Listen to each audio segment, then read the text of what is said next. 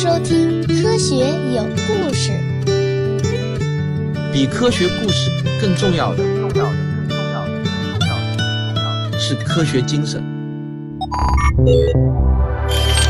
欢迎来到未来科技体验馆。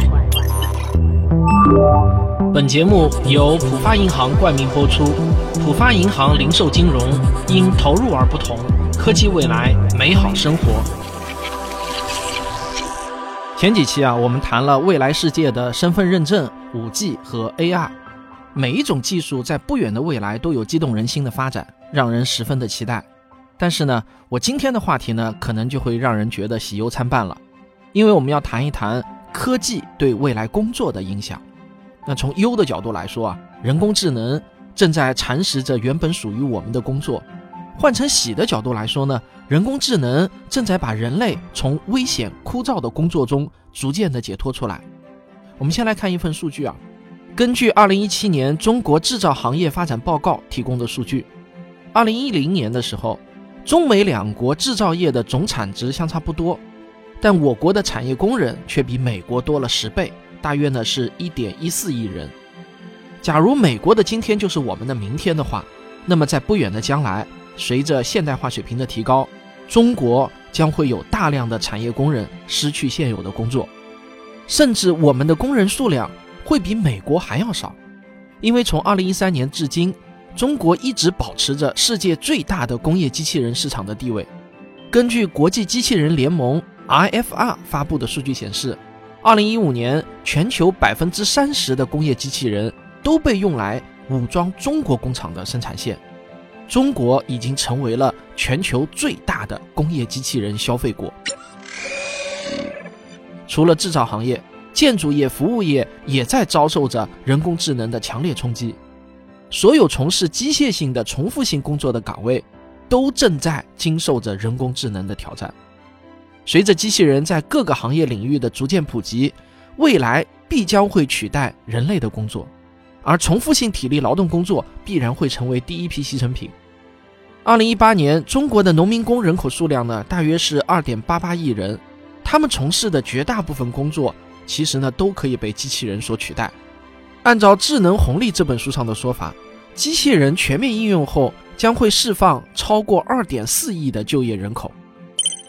但是有一个比较有意思的事情是啊，普通的老百姓总是会低估人工智能对就业的影响。人工智能领域啊，有一个段子是这么说的啊，不知道你能不能 get 到它的笑点。说只有人工智能搞不定的事情才叫人工智能。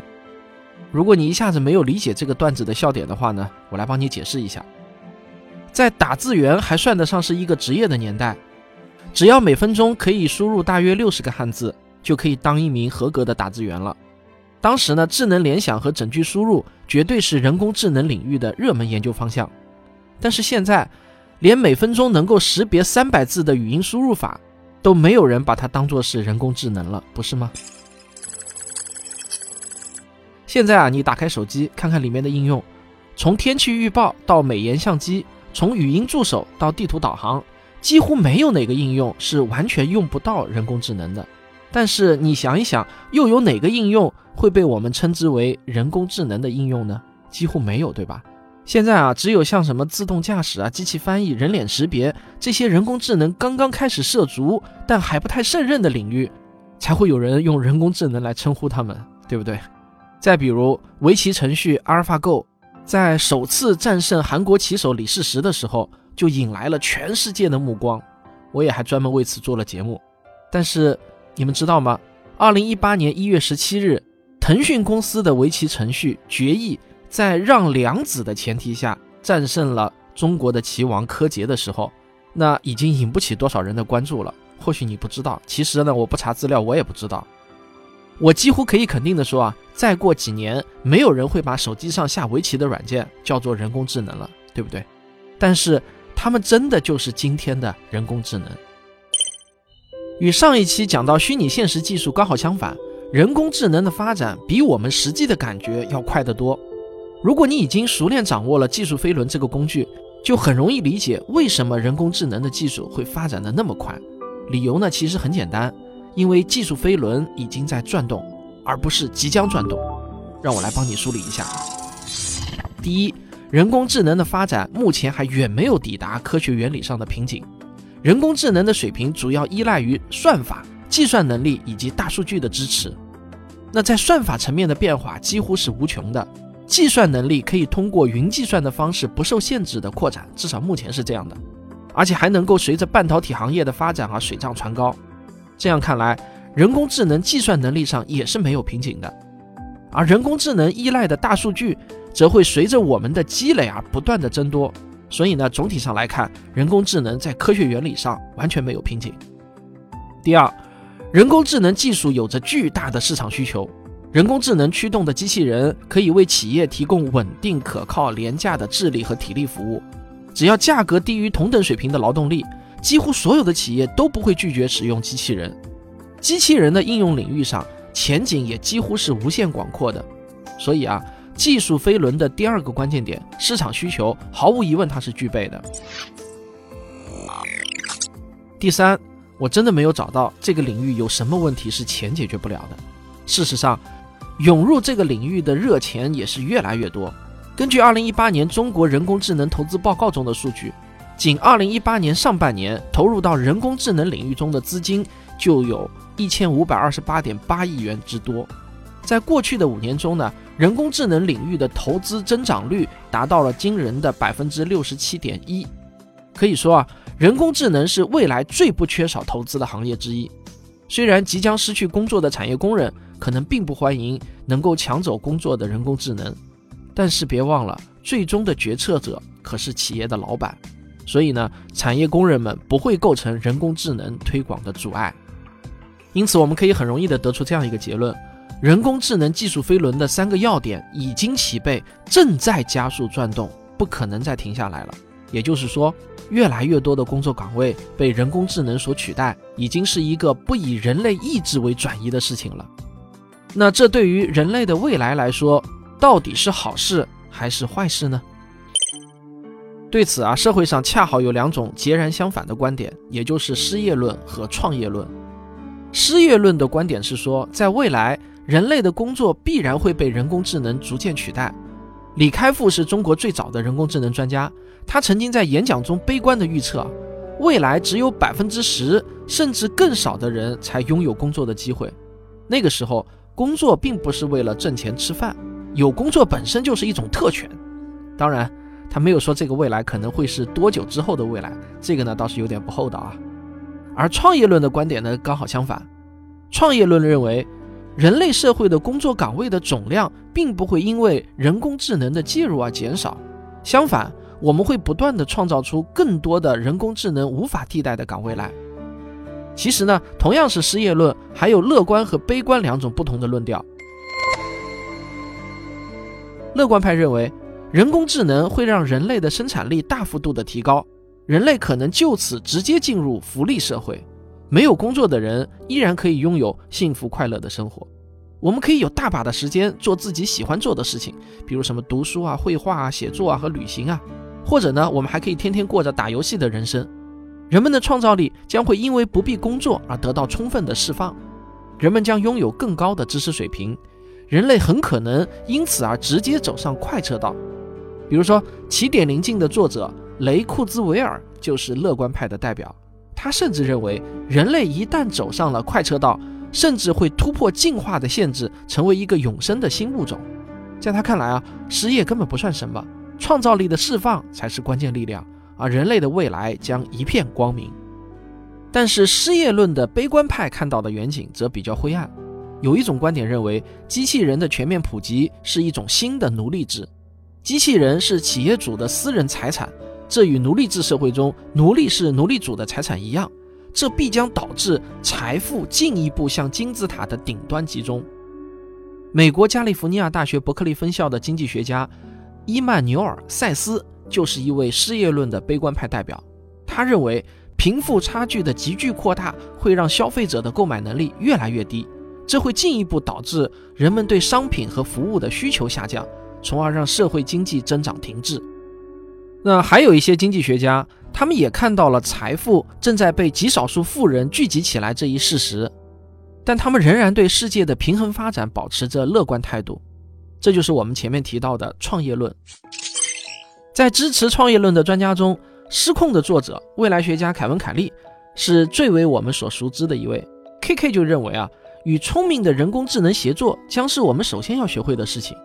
虽然人工智能驾驶飞机的能力很不错，但我们仍然希望它能在飞行员的监督下工作。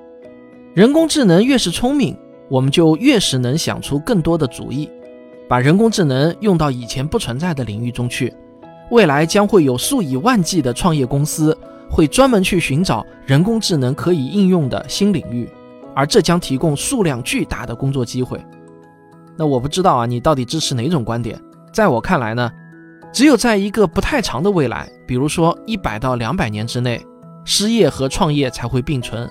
假如把时间拉到足够长的话，那不用怀疑，现在人类能做的事情，百分之九十九以上都是人工智能可以胜任的，甚至是很多人以为人工智能无法取代的，像什么写作啊、作曲啊、绘画啊、导演啊这些工作，也一样可以被人工智能取代。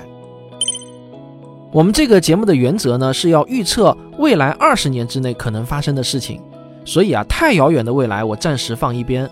我想以五年作为一个节点，来大胆的预测一下，每过五年会有哪些类型的工作被人工智能所取代，而我们又能创造出一些什么样的新工作？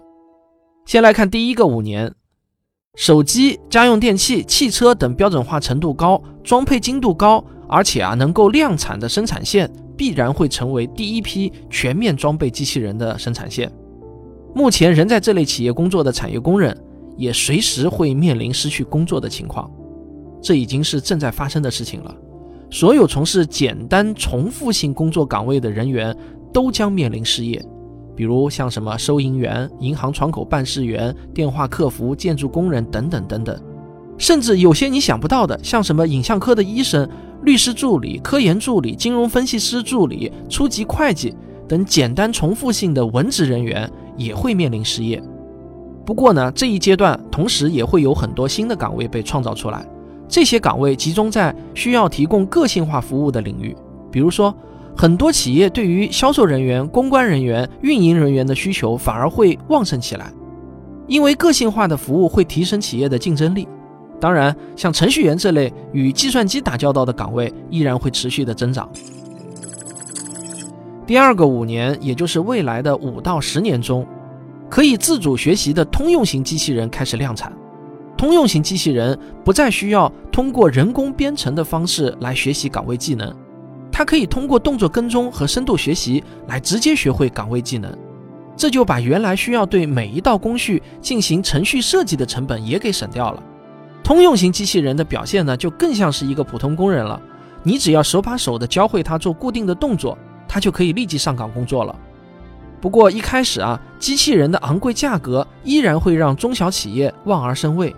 到时候可能会出现一种机器人租赁的商业模式，他们会以低于国家最低工资的租金，把机器人租给中小型工厂，并提供机器人的岗位培训服务。没有任何的企业主会拒绝这一商业模式，企业没有任何的额外投入，就彻底摆脱了劳动法的限制。只要有电，工厂就能够持续的稳定的生产。不过这一阶段也会有更多的与教育、文化、娱乐产业有关的新岗位被创造出来。第三个五年，也就是十年后，将会迎来通用型工业机器人的大爆发。在第三个五年中，除了小型的家庭作坊式生产企业外，所有的大型生产企业的产业工人都将永久性的失去工作，只剩下极少量的管理性工作岗位。现在刚刚参加工作的年轻工人们啊，有必要为这个必然到来的未来做做准备工作了。只有那些创造性强、工序模糊、非量产的工作，暂时还不会被机器人侵占。由于工业机器人的工作环境比较固定，需要抓取的零件也有相对准确的位置，对计算机视觉的要求也相对比较低。这样的机器人执行固定任务还是不错的，但是如果想让他们离开流水线，随意的走动工作，那就有些勉为其难了。在这个阶段，会产生一个名叫机器人服务业的新行业，他们推广维护机器人，并且对机器人进行有效的培训。在机器人大量上岗的阶段，培训机器人这个新职业，甚至会有点儿人力密集型产业的特点。很可能呢，一个机器人的上岗就需要几个人参与上岗前的调试和培训工作。第四个五年，也就是十五年后，计算机视觉的技术很可能在十五年后得到实质性的突破，这将使得机器人也能理解周围的空间环境，并且能够学习识别各种常见的物品。这将让工业机器人走下生产线，进入民用领域，这也会成为一个里程碑式的事件。这些通用型的机器人能做的事情就非常多了，比如说在快餐行业，炸薯条、制作汉堡或者给客人冲咖啡，那都是机器人力所能及的。而像家政、保洁以及环卫类的工作的机会也将彻底消失。通用机器人不需要重新编程，但是呢，需要接受训练。这个阶段很可能出现一种叫做机器人教练的工作岗位。这项工作的基本内容就是对通用型机器人进行训练，帮助他们提高工作能力。而这些机器人教练同时也是机器人的售后服务人员，他们的工作对于收集数据、改进机器人的工作水平至关重要。也就是说啊，从目前看来，机器人教练这个职业还是比较有前途的。在这一阶段中，人类可以选择去做一些与人打交道的工作，或者呢协作性比较强的工作。这类工作需要人与人之间频繁的交换意见，并且提供反馈。暂时呢，机器人还无法胜任这类需要频繁交流想法的任务。好，我的预测啊，暂时只能到这里，因为人工智能再往后发展，会有一道科学原理上的瓶颈需要突破，而突破这个瓶颈的时间，现在呢真的很难预测。这个瓶颈就是对自然语言的理解能力。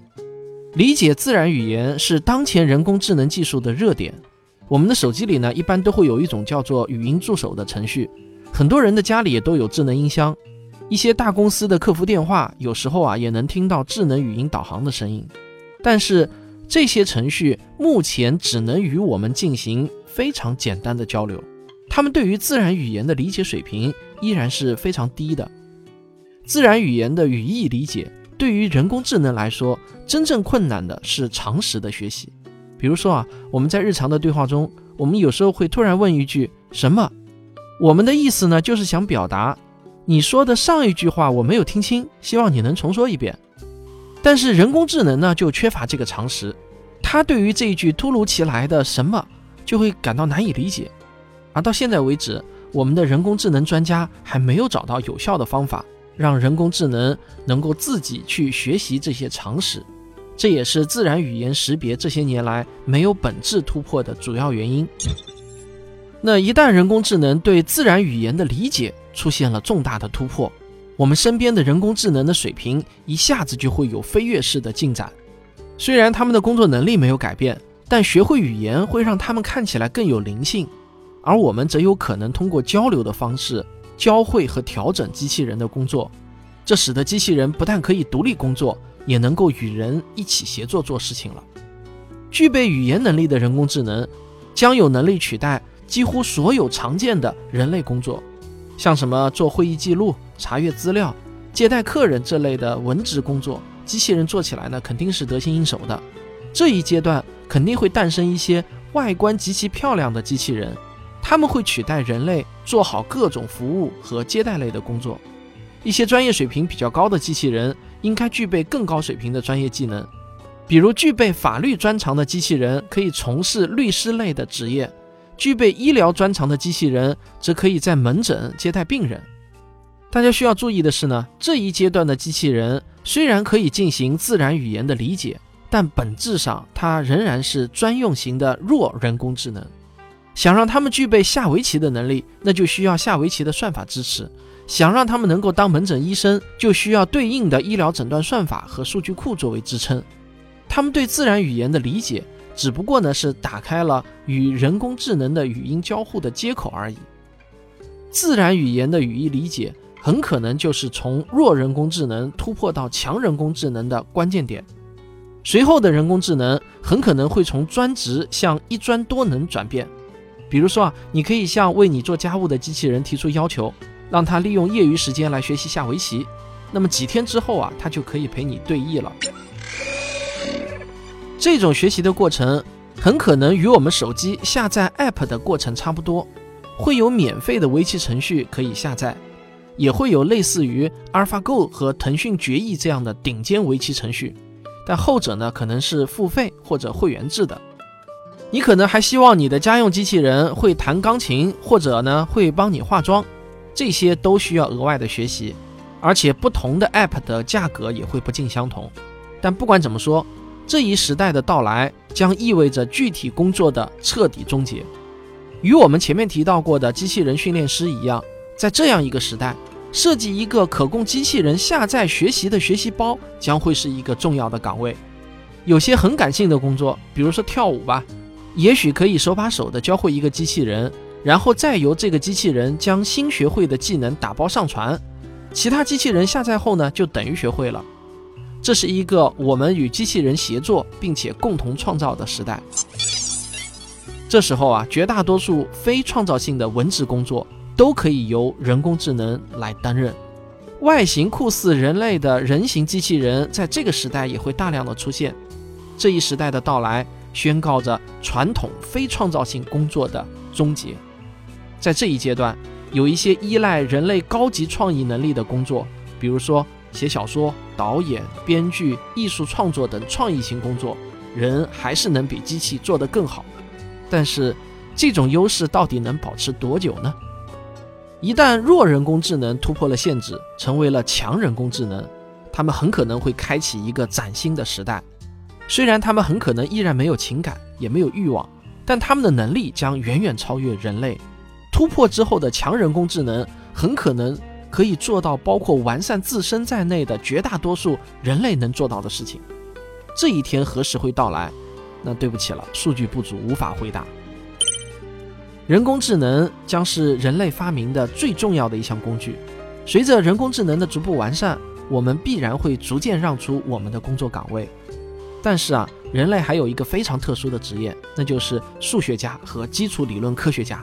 这是我目前唯一无法确信能够被取代的职业，因为这牵扯到人工智能最终是否能够具备自我意识这个巨大的话题。